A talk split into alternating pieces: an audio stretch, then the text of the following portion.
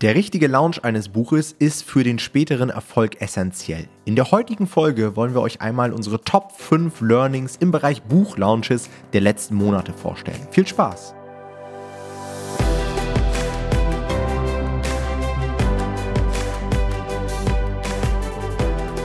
Hallo und herzlich willkommen zu einer neuen Folge des Verlagsniveau Podcast und heute haben wir wirklich mal ein brandheißes Thema, denn das Thema Buchlaunch, ja. Was muss man beim Buchlaunch im Jahr 2022 beachten? Wir haben für euch heute mal unsere Top 5 Learnings aus den letzten Monaten zusammengefasst. Dinge, bei denen wir der Meinung sind, hey, da hat sich ein Stück weit was verändert oder ähm, große Teile des Marktes haben einfach gewisse Dinge nicht auf dem Schirm. Und ich würde sagen, wir starten auch direkt mal mit dem ersten Learning. Und ähm, das ist so ein Learning, das kann ich gar nicht so richtig beweisen, dass es so ist. Aber das ist so ein Eindruck, den ich bekommen habe in den letzten Monaten. Ich bin ja jetzt auch schon seit 2016 am Launchen. Und ich habe das Gefühl, dass Launches viel, viel langfristiger werden. Also es dauert zum Teil länger für bestimmte Keywords tatsächlich organische Reichweite aufzubauen. Das ist nicht in jeder Nische so. Also klar, wenn ihr jetzt eine mega kleine Mikronische habt, irgendwie Fußpilz bekämpfen und da gibt es jetzt irgendwie nur drei ernstzunehmende Konkurrenten, dann werdet ihr mit sehr großer Wahrscheinlichkeit ziemlich schnell in die Top-Ränge kommen. Aber es gibt auch Mainstream-Themen, die eben viel kompetitiver sind. Und da habe ich festgestellt, dass es zum Teil deutlich länger dauert und man seinen Launch auch langfristiger betrachten muss. Also Schnellschüsse und so weiter funktionieren da nicht so. Und mir ist aufgefallen, dass viele von euch ja auch schon von der sogenannten Honeymoon-Phase gehört haben. Ja, ein gewisser Zeitabschnitt während des Launches, in dem Amazon einem die Chance gibt, sich zu beweisen. In dieser Phase sollte man viele Sales generieren, viele Bewertungen. Und ich habe manchmal das Gefühl, dass ihr diese Honeymoon-Phase durchzieht, ja, irgendwie zwei Wochen und ihr habt die erste Bewertung drauf und auch ein paar Sales und danach flacht quasi euer Launch ab. Ja, ihr habt am Anfang vielleicht teilweise fünf bis zehn Sales oder so am Tag, habt Rezensionsexemplare rausgegeben, habt vielleicht sogar externen Traffic und irgendwann flacht das Ganze ab und sowas bezieht Amazon immer mehr in den Algorithmus mit ein. Das ist zumindest meine Wahrnehmung. Ich kenne jetzt den Algorithmus nicht 100%, weil ich kein Mitarbeiter von Amazon bin. Aber ich bin der Meinung, dass ihr euer Pulver am Anfang nicht immer so zerballern solltet, sondern diese Sales und diese äh, Launchplanung, die ihr habt, viel weiter in die Zukunft ziehen solltet. Also lieber mal irgendwie 30 Tage drei Sales als irgendwie mal in einer Woche 100 Sales oder sowas, ja. Bringt viel, viel mehr und man sollte natürlich auch geduldig bleiben, ja. Projekte entwickeln sich über Monate. Wer von Anfang an direkt immer im Kopf hat, irgendwie Gewinne einzustreichen und das muss alles schnell gehen und so weiter, der wird langfristig einiges an Potenzial und an Geld liegen lassen. Wir hatten jetzt zum Beispiel auch einen Fall bei uns im Team, ähm, der Jona, der, ich glaube, im Sommer ein Buchprojekt veröffentlicht hatte, was sehr, sehr lange Zeit, also bestimmt zwei, drei, vier Monate, eher schmale Gewinne abgeworfen hat. Ja, so 100, 200 Euro.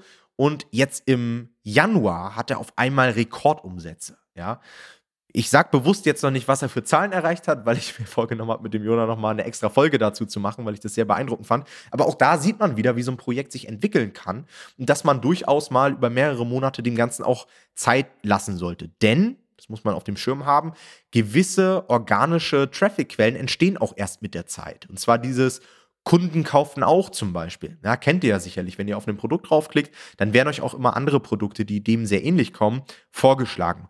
Und um da reinzukommen bei der Konkurrenz, braucht es eben auch ein paar Käufe zusammen mit diesem Produkt und allgemein sehr, sehr viele Käufe. Und die erreicht man teilweise erst über Monate. Das wäre das Learning Nummer eins. Learning Nummer zwei hat Jonathan für euch. Genau, das Learning Nummer zwei ist, ohne Advertising nichts los. Ja, also man kann ganz pauschal erstmal sagen, dass ganz ohne Werbeanzeigen werden 99% von euch wahrscheinlich keinen Erfolg haben. Ja, das ist die harte Wahrheit, die man hier mal aussprechen muss. Ich weiß, dass viele von euch irgendwie Bücher veröffentlichen und sich an Werbeanzeigen nicht rantrauen und so. Und das verstehe ich irgendwo auch. Aber am Ende des Tages muss man einfach sagen, ihr müsst euch damit beschäftigen, sonst habt ihr keine Chance. Es ist ganz einfach so. Es ist dafür viel zu wichtig. Und gerade im Launch ist es ähm, sehr, sehr wichtig. Ja? Generell geht bei Advertising, wir müssen die höheren Klickpreise akzeptieren. Ja, viele von euch, die vielleicht schon länger dabei sind, kennen noch deutlich niedrigere Klickpreise und denken vielleicht so die ganze Zeit, nee, das kann ja nicht sein und so, da gehe ich nicht mit. Aber das müsst ihr akzeptieren, weil im Launch werdet ihr generell erstmal nicht profitabel sein im Advertising. Ja? Auch das könnt ihr quasi abschreiben. Das ist völlig in Ordnung. Das ist gar kein Problem. Lasst die Kosten vielleicht nicht explodieren. Ja? Also ihr müsst nicht unfassbar unwirtschaftlich arbeiten, aber ihr müsst nicht von Anfang an auf einen profitablen ARKOS kommen. Das sollte im Zweifelsfall auch erstmal gar nicht euer Ziel sein, denn anfangs ist das aller, allerwichtigste erstmal nur Sales, Sales, Sales. Also so viele Verkäufe wie möglich zu generieren, damit ihr Amazon zeigen könnt, hey, hier bin ich und die Leute feiern mein Buch. Ja? Das ist irgendwie dieses Gefühl, was wir an Amazon vermitteln müssen.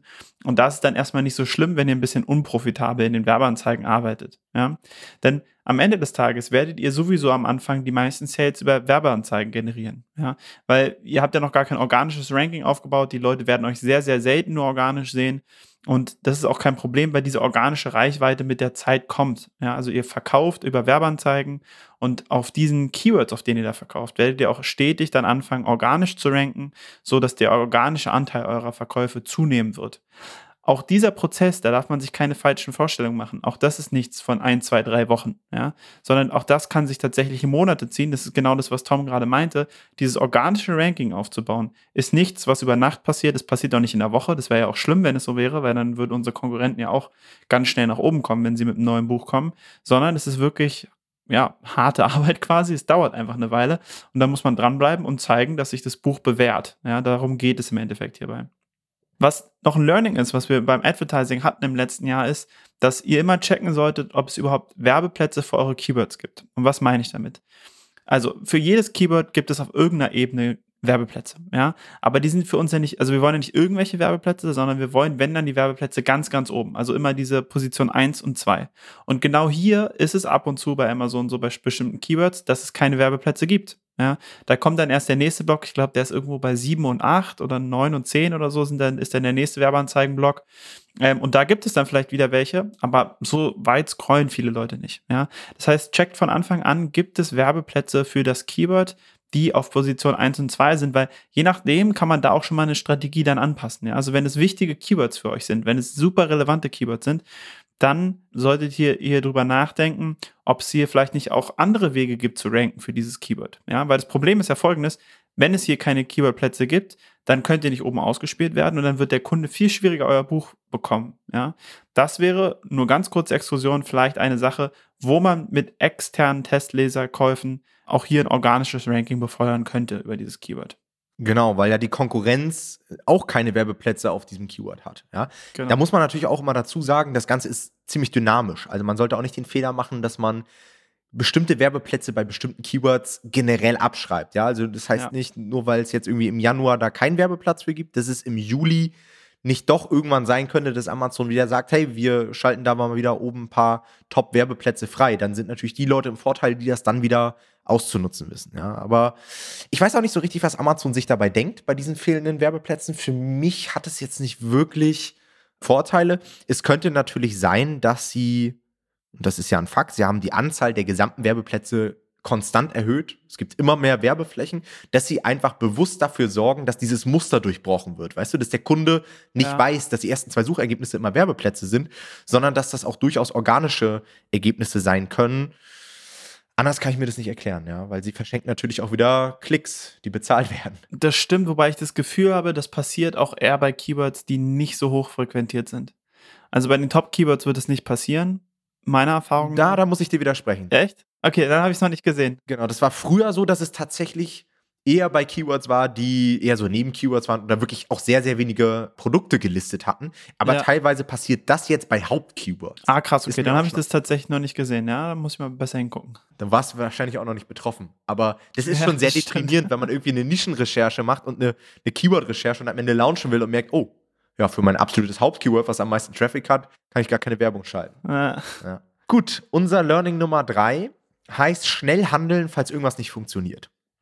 Ja, das heißt natürlich nicht, dass man sofort alles und seinen kompletten Plan über den Haufen werfen sollte und dass man keine Geduld mitbringen sollte und so weiter. Ganz und gar nicht.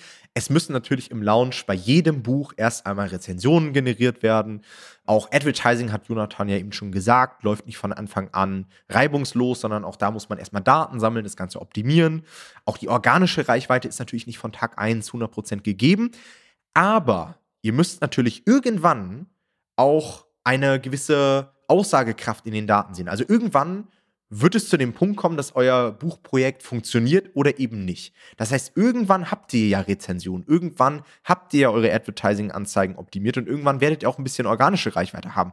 Und wenn ihr dann merkt, dass das Buchprojekt nicht in Fahrt kommt, ja, ihr merkt irgendwie, ihr habt nur eine Konversionsrate von zwei oder drei Prozent, dann muss man eben auch handeln. Und das ist tatsächlich etwas, was ich bei sehr vielen Self-Publishern beobachte, dass sie das eben nicht machen. Dass dann einfach der Launch als unerfolgreich abgestempelt wird und dass sie einfach das Listing rumdümpeln lassen. Ja, hat nicht funktioniert, ich mache mit dem nächsten Projekt weiter. Und das ist sehr, sehr schade, ja, weil ähm, es gibt auch Möglichkeiten, solch ein Produkt wieder auf die Siegerstraße zu bringen, indem man nämlich herausfindet, warum das Ganze nicht funktioniert. Ja, einfach mal Detektiv spielen. Woran hat es gelegen? Kann ich gewisse Dinge verändern? Zum Beispiel wie das Cover, Beschreibungstexte. Auch der Preis ist sehr häufig ein Grund dafür. Vielleicht sind wir doch ein bisschen zu hoch reingegangen und die Leute nehmen unser Produkt nicht als bessere Alternative wahr, weil es einfach zu teuer ist. Oder vielleicht sind wir auch zu günstig. All das muss man klären. Da muss man wieder die Zielgruppe mit einbeziehen und so weiter. Und dann kann man zum Teil kleine Dinge verändern, wie zum Beispiel den Preis. Das ist ja innerhalb von einer Minute getan und die Werbeanzeigen funktionieren auf einmal. Oder es kann auch durchaus Szenarien geben, da könnt ihr euch gerne mal das Interview auf YouTube anschauen mit dem Philipp, ähm, der bei uns im Rahmen des Coachings auch ein Launch hatte, der suboptimal lief. Ja, da haben wir auf einmal gemerkt, hm, Konversionsrate hat überhaupt nicht gestimmt und haben dann gesagt, okay, lass uns das abbrechen, das wird nicht mehr funktionieren, wir haben Fehler gemacht. Ja, haben das Ganze überarbeitet. Wir haben zum Beispiel beim Philipp den Titel angepasst, wir haben das Cover angepasst, haben das Buch neu ins Rennen geschickt und auf einmal war es ein absolutes Siegerprodukt. Ja, war ein Bestseller. Ich glaube, er ist damit in die Top 2000 oder sogar Top 1000 gekommen und hat wirklich viel Geld damit verdient. Aber hätten wir an erster Stelle gesagt, okay, Launch funktioniert nicht, lass uns mit dem nächsten Projekt weitermachen, dann hätten wir dieses komplette Projekt dahergegeben und hätten dieses Riesenpotenzial nicht genutzt. Ja, denn es hat ja auch immer einen Grund, warum ihr euch für dieses Projekt und für diese Nische entschieden habt. Ihr habt ja am Anfang in eurer Nischenrecherche gewisse Potenziale identifiziert und wenn mal was nicht funktioniert, dann sollte man nicht direkt den Kopf in den Sand stecken, sondern erstmal versuchen, solche Produkte zu retten mit kleinen Anpassungen oder eben mit einem Relaunch. Genau. Das vierte Learning, was wir haben, ist die Auswahl der richtigen Fokus-Keywords. Ja, also im Endeffekt ist es ja so, ihr launcht in eine Nische rein, in ein bestimmtes Problem und meistens gibt es für diese Nische ein Hauptkeyword. Ja? Und das ist tatsächlich sehr relevant, dass ihr euch dieser Keywords bewusst seid, die für eure Nische essentiell sind. Weil dieses mal eben ins Blaue rein publishen funktioniert nicht. Ja, das kostet absolut viel Potenzial, weil ihr im Zweifelsfall nicht an den richtigen Stellen ausgespielt werdet. Ja, also ihr müsst euch bewusst sein, was sind eure wichtigsten Keywords, über die ihr ranken solltet und über die ihr plant, eure Verkäufe zu generieren. Ja, und dafür müsst ihr einfach genau recherchieren. Im Endeffekt müssen sich da zwei Sachen immer die Waage halten. Ja, einmal geht es hier wie immer, das predigen wir auch immer bei Keywords um Relevanz. Ja, also wenn jemand dieses Keyword eingibt, dann sollte das zu eurem Buch passen. Also eure Hauptkeywords sollten keine unrelevanten Keywords sein, das macht keinen Sinn, dann werdet ihr nichts verkaufen und das äh, Projekt ist zum Scheitern verdammt. Es sollte schon immer zu 100% relevant sein, wenn ihr auf dieses Keyword dann Anzeigen schaltet, wenn ihr da ausgespielt, also wenn ihr da organisch ranken wollt und alles Mögliche. Ja, einmal das, aber es sollte auch immer einen gewissen Suchtraffic geben. Ja, und wenn, dafür könnt ihr dann Cerebro benutzen. Das ist ein Tool von Helium 10. Helium 10 empfehlen wir euch immer. Da könnt ihr äh, in den Shownotes mal schauen. Da haben wir ähm, einen Gutschein für 10% Rabatt dauerhaft und 50% Rabatt für den ersten Monat. Und damit könnt ihr schauen, wie viel Suchvolumen so ein Keyword hat. Ja, das ist immer so ein bisschen tricky, das Suchvolumen, da muss man vorsichtig mit sein, aber so im Großen und Ganzen im Verhältnis zu den anderen Suchvolumina ist es dann doch häufig sehr aufschlussreich.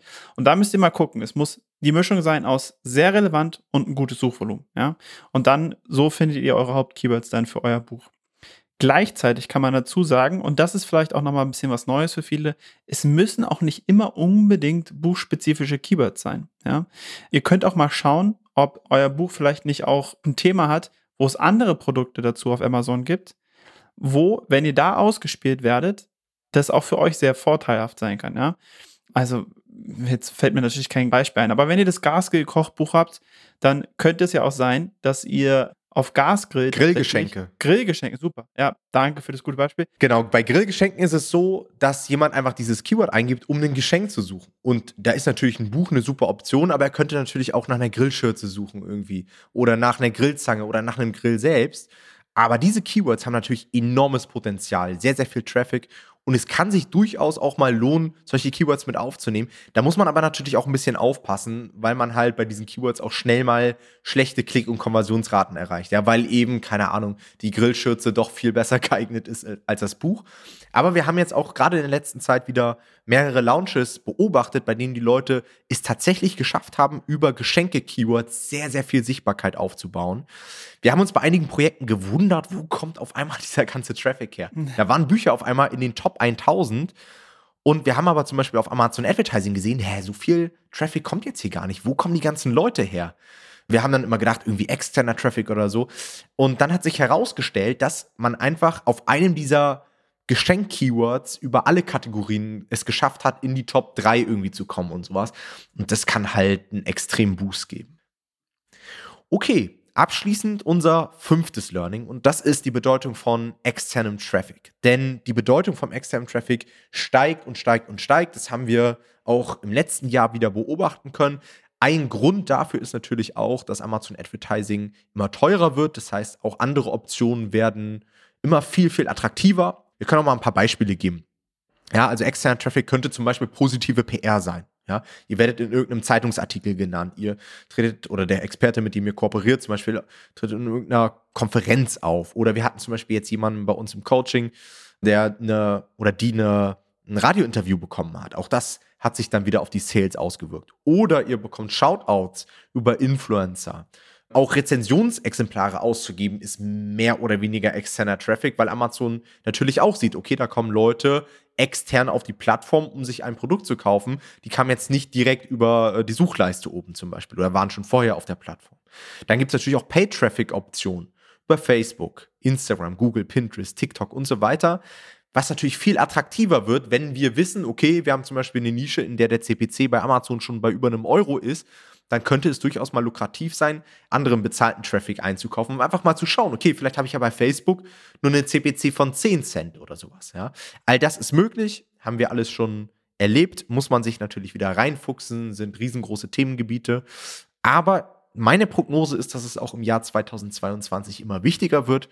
Und ihr wisst, das brauchen wir gar nicht immer wieder hervorheben. Amazon honoriert sowas. Ja, Amazon liebt es, wenn sie ihren Kundenstamm erweitern können, wenn man Leute wieder auf die Plattform schickt, weil sie natürlich auch wissen, dass wenn jemand ein Buchprojekt im Warenkorb hat, dann kann es durchaus sein, dass sie eben auch noch weiter stöbern. Wenn sie schon mal was auf Amazon bestellen, dass sie dann weitere Produkte einfach in den Warenkorb legen. Das erhöht den Kundenwert und das findet Amazon cool. Ja. Alright, das war's mit unseren Top 5 Learnings. Wir hoffen, dass wir euch damit so ein bisschen bei den künftigen Launches unterstützen können. Ansonsten würde ich sagen, hören wir uns beim nächsten Mal. Macht's gut. Ciao, ciao. Ciao.